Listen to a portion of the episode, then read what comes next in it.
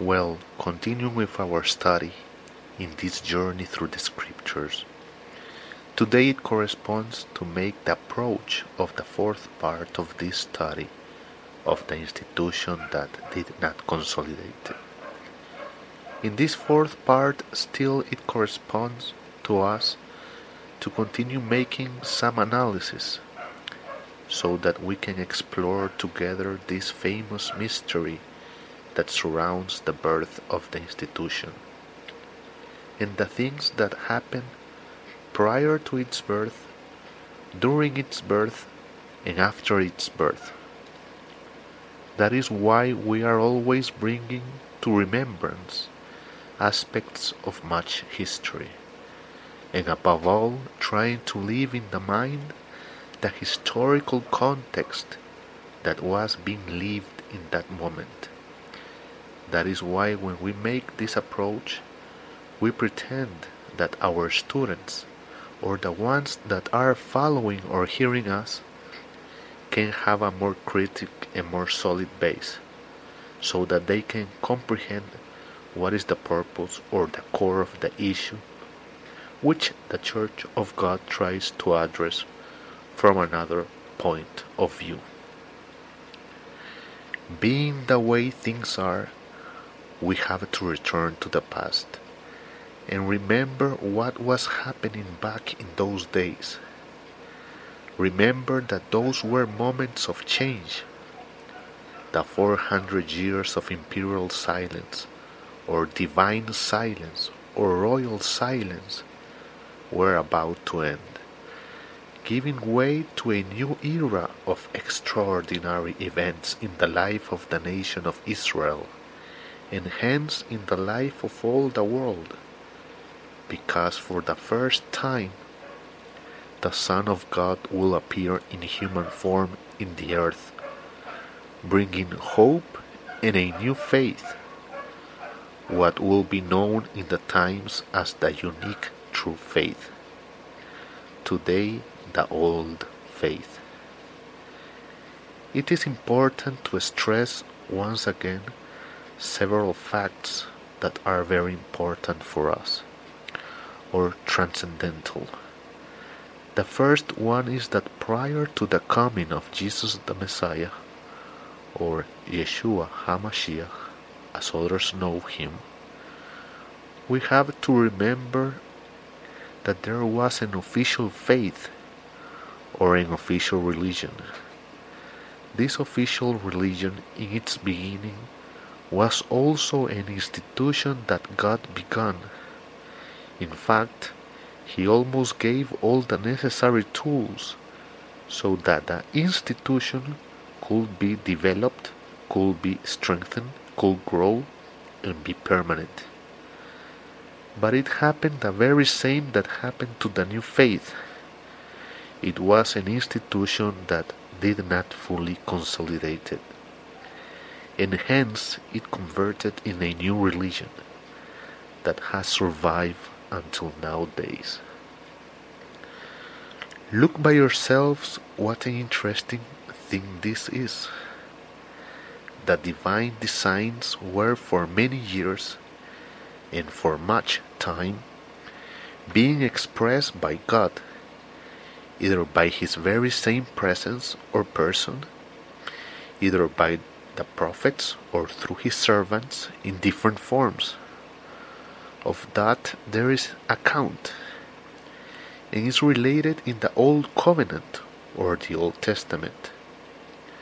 And for the Jews, that what has to do with the Torah and the other texts. So look what an interesting thing. There came a moment when God no longer expressed his will he stopped there being prophets and stopped there being servants to reveal the divine will to the human presence. That period of time for the studies of the scriptures was known as the 400 years of silence, a period in which there was no divine manifestation. When that period of time was arriving to its end, a series of irregular events begin to take place. But look what an extraordinary thing. Believe this to be one of the most interesting things, and that the church tries to make people see it, understand it. It was supposed that the institution of the Jewish faith had been strengthened and developed for all the time that it had already passed, and that it was the official faith of God. Not the official religion, but the official faith. But the writers of the New Covenant narrate, or when the good news were written, that others know as the Gospels, word that by the way doesn't say anything, God news does, it is denounced a series of irregularities that called attention powerfully, and that invite the officious studious, the pragmatic studious, and the questioner to generate a series of questions and doubts regarding to what we were dealing back in those days. We repeat once again, the Jewish faith was supposed to be the faith of God supposed to be. It was supposed that all the mounted structure was meant to serve God. We say it was supposed because this is a serious problem. But look what an interesting thing this is. When the announcements were given of the arrival of Jesus the Messiah, or Yeshua HaMashiach, as others know him, the ones that were supposed to be waiting for him, the servants, between parentheses, of God, the ones that supposedly know the will of God and serve God, did not know anything. Another extraordinary event took place. People or individuals that had nothing to do with the Jewish faith were the ones that announced the arrival of Jesus to the world, and are the ones, the only ones, that tribute to the King of Kings and Lord of Lords the different presents according to the legal and valid existing protocols and procedures of the kingdom.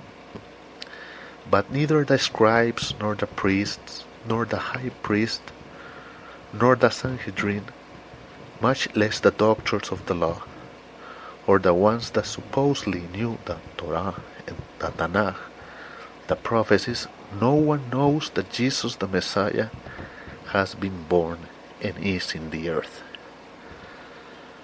So imagine yourselves this religion that supposedly, we insist again, that supposedly was the official faith of God but for nothing, for nothing, absolutely, knew that he for whom they were working, supposedly, he who they were representing, supposedly, he who they were serving, supposedly, he who they were waiting, supposedly, didn't knew that he had arrived. And the only ones that really knew were foreigners, wise men from other latitudes, that went to present, by courtesy and protocol, the respective respects and deliver the different tributes that are to be given according to the quality of a person such as Jesus the Messiah, King of kings and Lord of lords.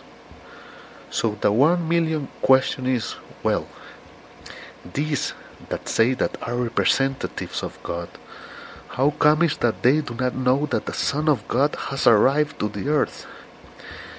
How is that these sirs that kill themselves to become high priests, that supposedly keep talking about the Torah, the Tanakh, the scriptures, the Old Covenant, never knew that the Messiah came? So what does this tell us? That they are not servants of God, that who knows whom did they served, that God had nothing to do with them. And that is why we need to clarify or make remembrance of that historical context, so the one who is studying this knows beforehand what was happening back then, and can see the different actors how far astray and lost they were in relation to the personality of Jesus, the Messiah. So, as said before, a series of questions arise, questions that are valid. How is it possible that these sirs, the priests, the high priest, the rabbis, the doctors of the law, the Sadducees, the scribes, that were supposed to know the word of the eternal God, never knew that Jesus the Messiah was among them? So, what are we talking about? So, what is the history that these sirs want to tell us when they never knew that the Messiah was among them? So, what we are digesting is that they knew nothing and that those positions were more fancy than other things. The Church of God invites you to visit its webpage. There you can find some knowledge, some teaching, you can ask for some lesson and other material. The address of the web page is churchofgod.tk and the email is the last church 7 7 in number okay gmail.com well continuing with the fourth part of our study about the institution that did not consolidate it, and after making a whole analysis, which we consider very interesting, we must continue with what we have been studying. That is why, when beginning his prodigious and unparalleled ministry, because truly there has not been another ministry like his, unique in the history even though there have existed extraordinary people throughout the times. Of that there are many stories that gathers it. Nonetheless, nobody can be compared to the prodigious and unparalleled ministry of Jesus the Messiah. In other words, it is an undisputed fact. Jesus started immediately to question the old faith and what had flourished around it in a pagan and blasphemous way to the unique and true God.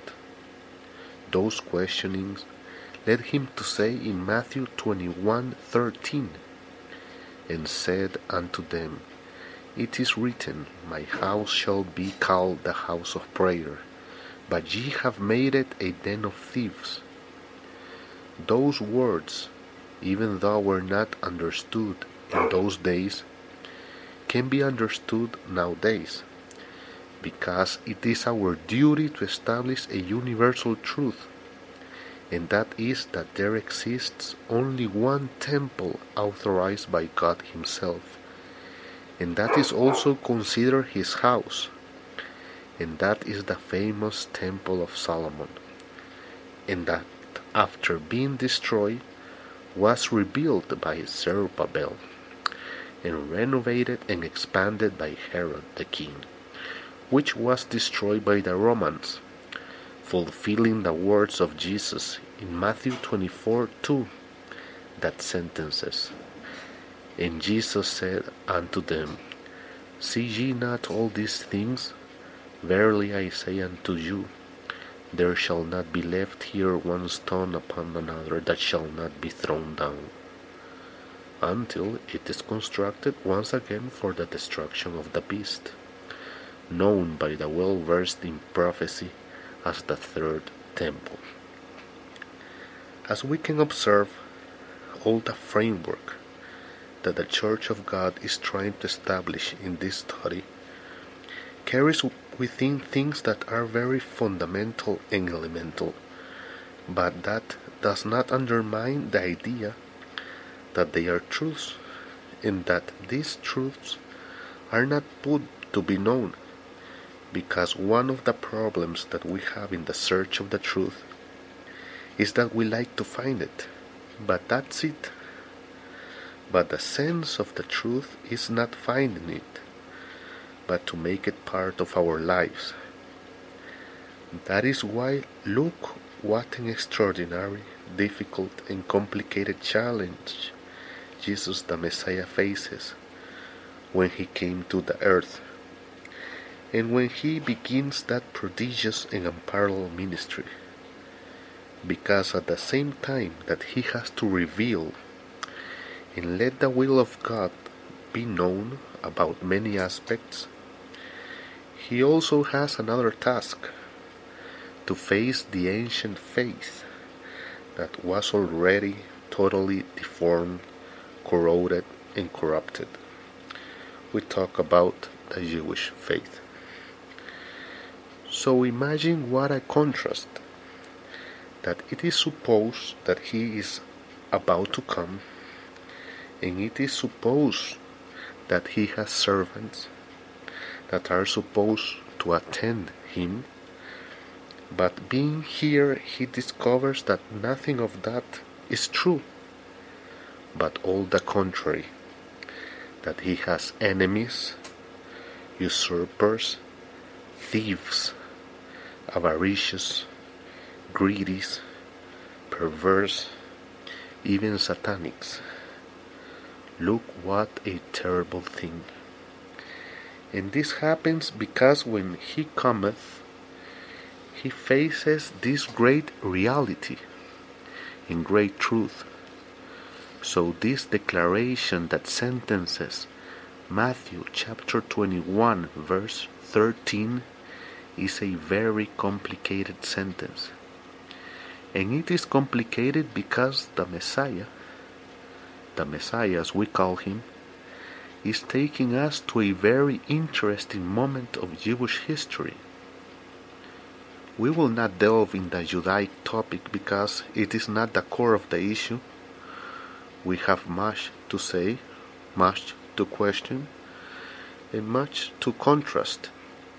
But it draws our attention very powerfully that so delicate aspect, very, very delicate, was approached by the Messiah himself and gave to us as a present, an illustration, a vision, a defined criteria, and above all the thought and will of God regarding Herod's temple.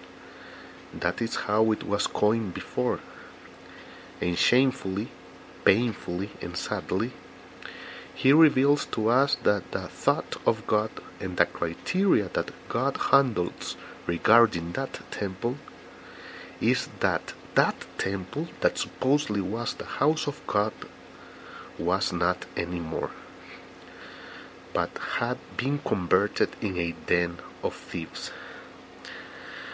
So imagine what a delicate thing this is because it was supposed that the temple of God was a holy and most holy place.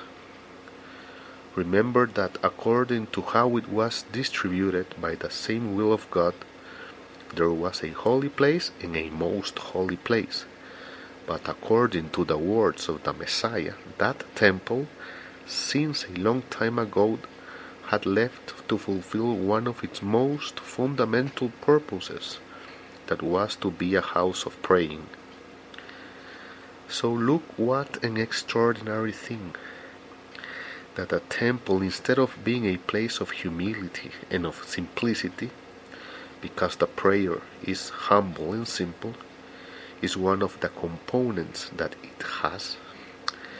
They had corrupted it and had made it a den of pagans and sinners and where they kept things that contaminated the temple, and a den of thieves. And if it was a den of thieves, it's because in it they stored the things that they had stolen and subtracted from other places. We would like to address this issue with more precision, with more time, but we will commit the grave mistake of abstracting from the subject that we are addressing and that is why we consider not to be appropriate.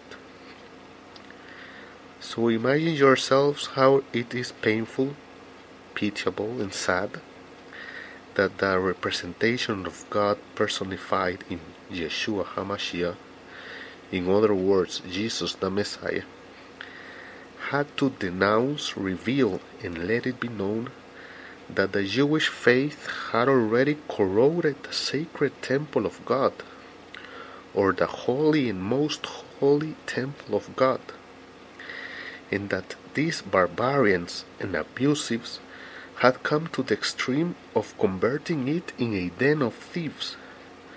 So that means that the temple was the den, and surrounding the temple the thieves were protecting the den. What an extraordinary thing! What a pitiable thing! What a sad thing! But in reality, in the truth, and this contrasts with what nowadays we have in the institution that did not consolidate it. That a bunch of religious groups that have countless of temples that they call the house of God and look how they argue that what they have is the house of God. But if the temple suffer that destiny, with much more reason that what has less glory and honor. As religious groups, they will follow also that same destiny. They turn into dens of thieves. What an incredible thing!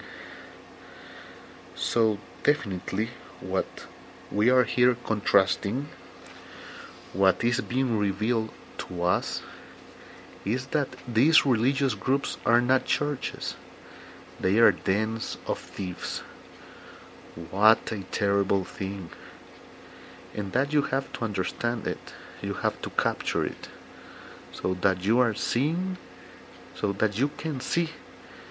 And hear you can hear and not commit the mistake of hearing, hear not, and seeing, see not, because that will be pitiful.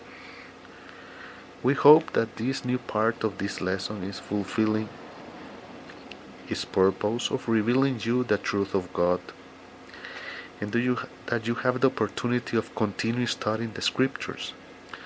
That is why the Church of God puts to your disposition its web page, and the address is churchofgod.tk so that you can check it, get to know the Facebook pages because there you can find the links. If you want a study by email, you can ask for it. And there are other resources that can help you. Also, the church puts to your disposition of all its listeners an email so that you can write to us and you can share your concerns, your questions, your doubts, your commentaries, also your questionings. Also, if you want a specific topic to be addressed, we will gladly be answering them. The email is the last church 7 7 in number okay gmail.com we hope that this approach of such an extraordinary topic so particular and special can make you see the different truths that nowadays have been concealed and that are not correct nor true, not nor are the will of God. We are grateful for the attention given and we will continue with the study. Thank you.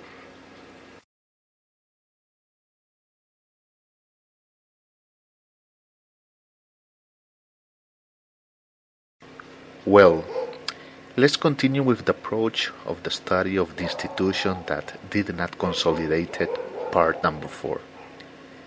And let's advance in it to arrive to the point where we have gathered a lot of information to understand what is the core of the issue, because it is fundamental that we can standardize criteria and we can understand each other.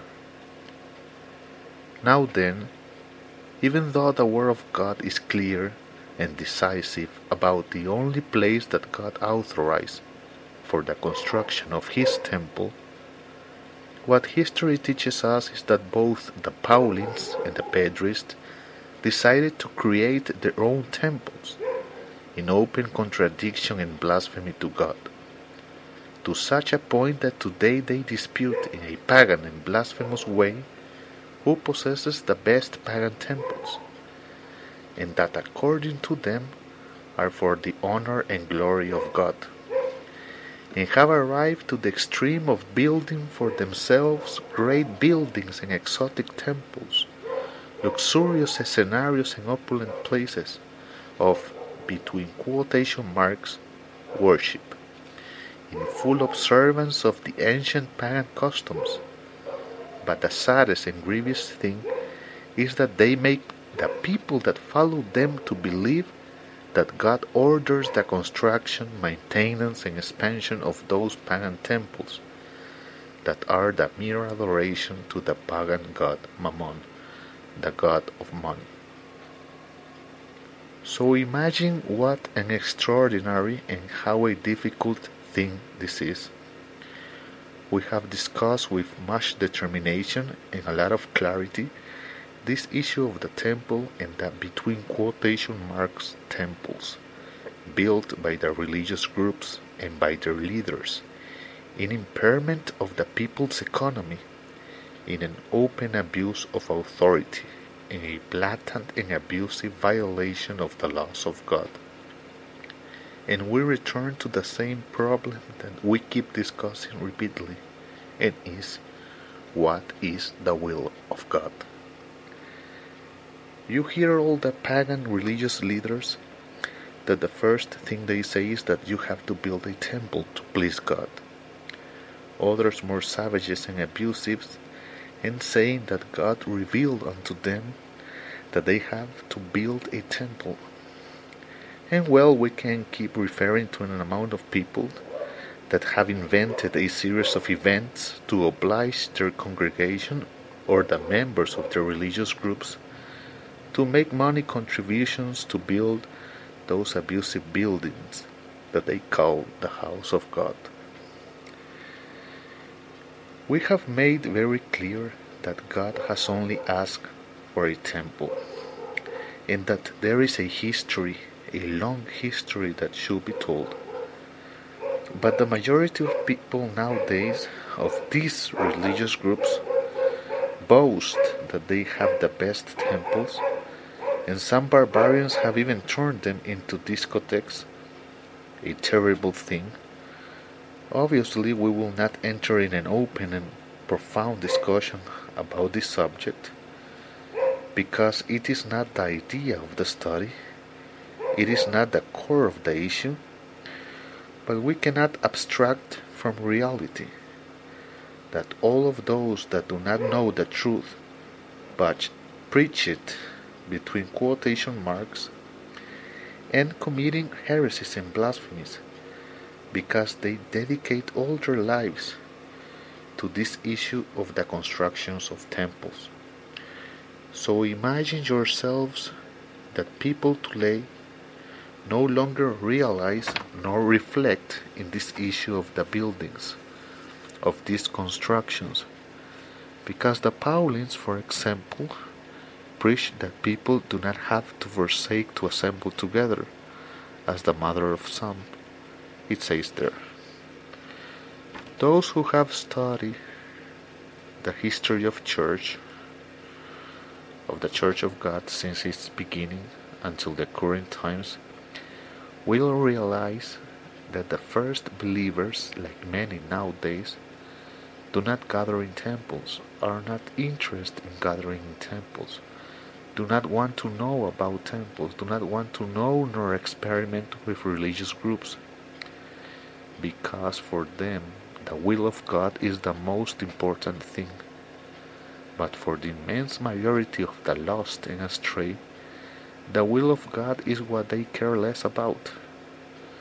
So imagine that people are dying to be part of a religious group because they consider that in there they save their soul, that they are fulfilling God's will, a will that they have never investigated, that they have never cared about it, but they feel happy and joyful, satisfied, because they have fulfilled to belong to religious group, to which they assist regularly or irregularly, but they belong to religious group.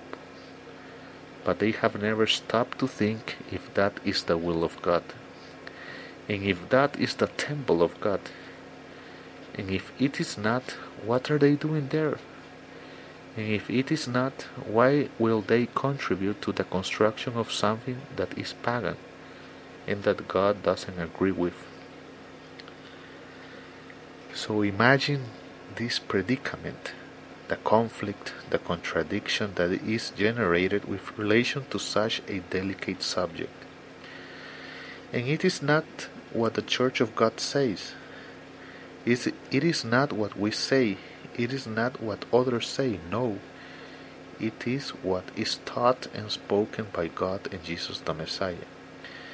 Because everybody understands that the words of Jesus, the words of the Messiah, or within the words of, or the preaching, or the message, or within His will, or the will of God, it is that they have to build temples.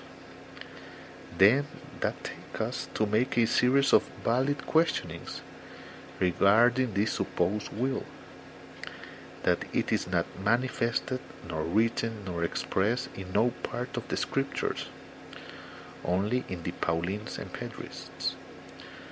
So we have to arrive to a logic conclusion. If God did not order the construction of temples, if the Messiah didn't ask for temples, why do human beings build temples? Why do they build those big buildings and spend those great resources to build those monstrous and scandalous edifications?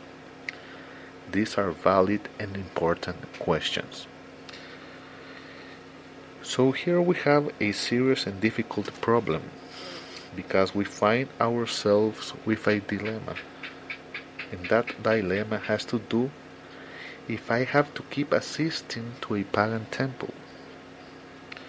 Because even though they can say to me that it is religious, and that it is the house of God, and that it is the will of God, and that God showed it to me in a vision, that it was a prophecy, barbarians, is an extraordinary thing, but to me what matters is to know what do I have to do.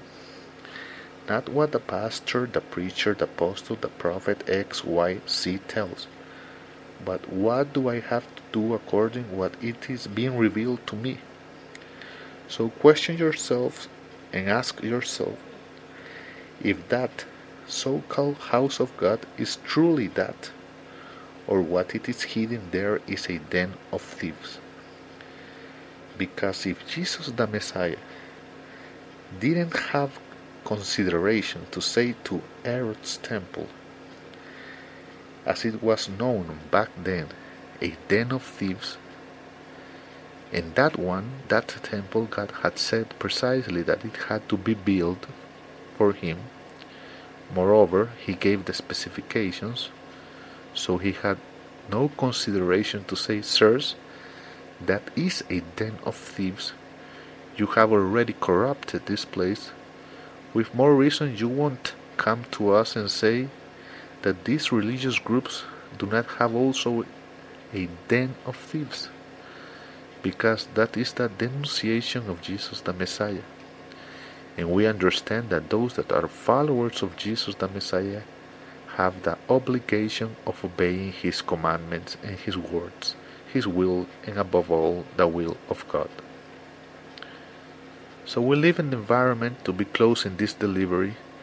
If those temples that exist nowadays of the Paulins, the Pedris, and any other are the will of God and are the house of God or a den of thieves, that answer you will have to find it, and with what you find, take the decisions that regarding that matter have to be given. So our intention is to make you look something, and that you decide we cannot decide for you. To conclude, we would like to take this space of the radio to invite you to visit the web page of the church. That is why we will proceed to give the address so that you can write to us. The address is churchofgod.tk there you can find a series of information, messages, studies, and you can ask for a lesson by email. You can also visit the web page in Facebook. Also, we invite you to write to us to the last church 7 70 number okay gmail.com and you can raise your questions your concerns your doubts. Thank you very much.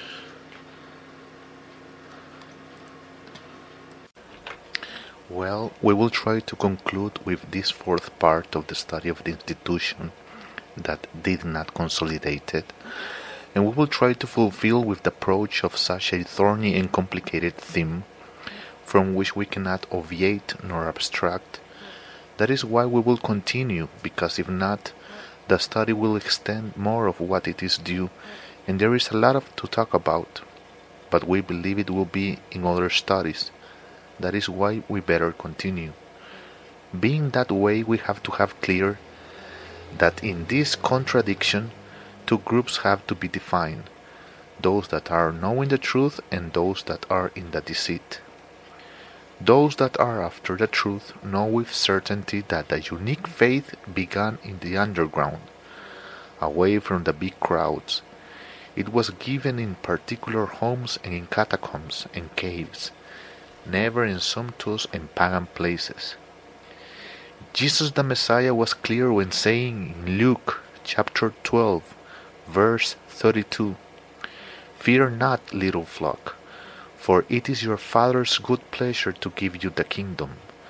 In other words, the church of God will not be of great multitudes, but on the contrary, of a few. Such as it is established in Matthew 22 14, that says, For many are called, but few are chosen. But nowadays the religious and pagans that say to be shepherds of God deceive people telling them the following not forsaking the assembling of ourselves together, as the matter of some is, but exhorting one another, and so much the more as ye see the day approaching. Hebrews 10:25. We have established in a clear and convincing way that those that belong to the unique and true faith do not go to pagan religious temples that are a blasphemy to God, and contrary to that, their personal faith is developed with God Himself, and not through false brothers and pagan religious people that only seek profit and the corruption of the souls, offering them to the pagan gods that they serve and despising the truth of the only and sempiternal God. That is why we hope you can appreciate in detail how nowadays we find ourselves with the pagan mercantilism, and how the Holy Scriptures openly expose the lies of Satan and their servants. The truth flourishes and shines in so much darkness. Because it is really a sorrow, a pity, we will say, a very shameful situation the fact that the religious, the corrupts, the pagans, and the greedy ones had in between quotation marks in the name of God raised big temples and ministries at the expense of the poor people that they have commercialized with the deceit, with the lie, with the falsehood that that is the will of God. But we have studied this extensively, and you have been able to corroborate by yourselves that that is a deceit, and that this issue of the deceit is a very complicated thing. Is a theme that deserves many studies, lots of discussions, lots of questionings, because what we have nowadays has nothing to do with God. The same as when Jesus the Messiah came to the earth and had to face the religious people of his time and the corruption of the faith of his time and had to raise new flags and found a new institution. The same way if the Messiah were to come back to the earth, he will have to face once again these religious groups because it is shameful, sad, and painful to see how they have corrupted the faith. It is an extraordinary thing, a terrible thing, a unique thing. How is it possible that today people are being deceived extraordinarily in massive quantities, in a scandalous way, and do not take a little bit of time to analyze, to investigate, to find out, to verify, to corroborate if where they are and if what they practice comes from God and is the will of God. Because the core of the issue here is what is the will of God. And if we can know it, and if we can understand it, and if we can obey it. But the majority of people do not want any responsibility, but in a combined way, massively and industrially, have surrendered their wills to one person or a group of people so that they decide what they can or cannot do, what is or is not invented, and they, and they just put the title of This is the Will of God. The Church of God is deeply interested in that this message of the good news of the kingdom is preached to the whole world, but to be preached as it is supposed to be preached, not as it is invented by the pastors and religious people that has to be preached. So, from our part, we are making an extraordinary effort to deliver this knowledge so that you can judge, question, investigate, verify, and analyze it, and can make the decisions that you are supposed to make. Because it is incredible how, until today, all the warnings, the signs, the doctrine, the knowledge, the revelation, the message, and above all, the will of God is not fulfilled. But what we have is a mimicry of faith, wrongly called Christianism, and professed by a lot of people. That if you address them and ask them, why do you believe this or that, they cannot give reason of their faith. So the Church of God making an extraordinary effort, puts before you this series of analyses and studies so that you decide the path that has to be taken. But later you will not be able to argue that it was not put before you in the filter of the truth these teachings and you did nothing. Because we consider that it is not possible that after hearing what has been said studied what has been studied, warned by the words of the Messiah, and seen the historical context, you do not want to make a decision on this matter. From our part, we consider that the study is pretty well sustained.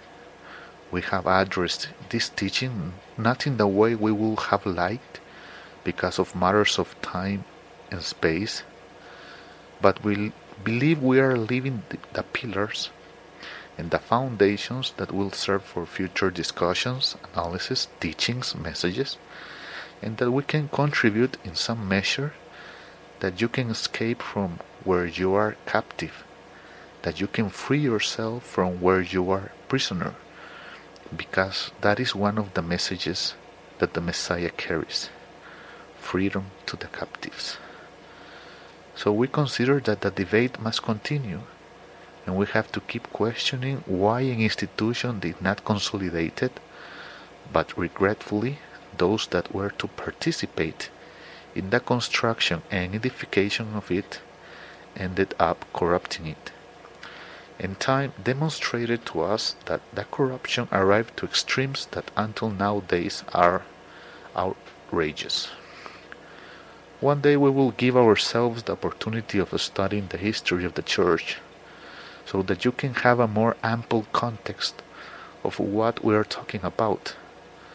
But we consider that what we have addressed until now has already allowed or allows you to have a clear, clearer perspective of what is the core of the issue.